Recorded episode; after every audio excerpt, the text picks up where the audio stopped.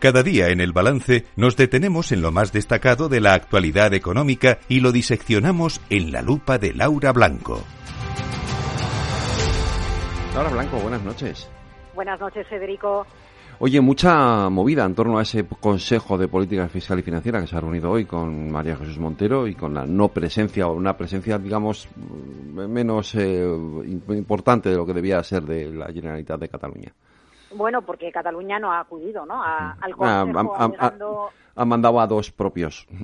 Eh, pero alegando, alegando cuestiones, negociaciones bilaterales, negociaciones bilaterales que por otro lado ha negado, ¿no? Y Madrid, eh, Madrid digo la comunidad, no Madrid Moncloa, eh, arremete contra esa situación. Mira, yo creo que es importante que se reúna el Consejo de Política Fiscal y Financiera porque se tendría que reunir más, porque con el pastel que tenemos encima, ya no solo por la cuestión catalana ¿eh? y el pacto con los nacionalistas del gobierno, sino por la necesidad que tenemos de rediseñar el modelo de financiación autonómica, tendría que producirse un encuentro constante más allá de que sí que haya negociaciones bilaterales.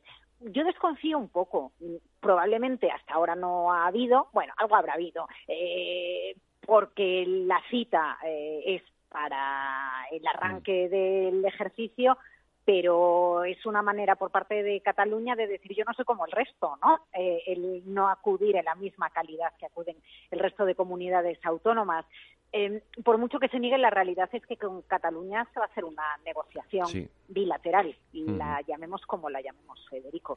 Y esa es la realidad en la que vamos a estar a lo largo de esa legislatura, porque de eso parte el pacto de gobierno, bueno, de la ley de amnistía, pero también de la negociación de los dineros, ¿no? Que al final son los que mueven el mundo.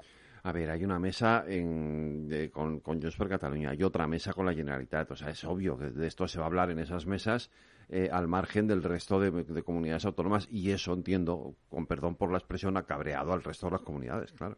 Claro, Cataluña quiere un trato diferencial, ¿no? Y al final la, manera de verbalizarlo por parte de Cataluña, pues es lo que está evidenciando, por mucho que la ministra Montero eh, diga lo que diga, pero oye, que no es la primera vez que se producen negociaciones bilaterales con comunidades autónomas o se intentan negociar para conseguir algo a cambio. Aquí todas las partes, eso, al final, Federico, lo que nos mm. lleva es a entender la importancia que tiene el voto nacionalista en nuestro país, a que si tienes un voto nacionalista suficiente como para determinar eh, el gobierno central, porque España es plurinacional, pues al final acabas teniendo, podríamos llamarlo una ventaja competitiva desde el punto de vista autonómico, eh, el voto nacionalista puede convertirse en una ventaja competitiva para lograr los intereses eh, que, se consideran.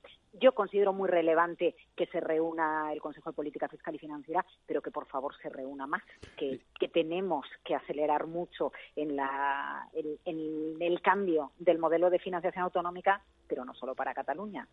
Eso es, eso es algo que hemos dicho aquí, que hemos repetido también en nuestra tertulia económica multitud de veces es que hay que hacer un nuevo sistema de financiación autonómica. Mm.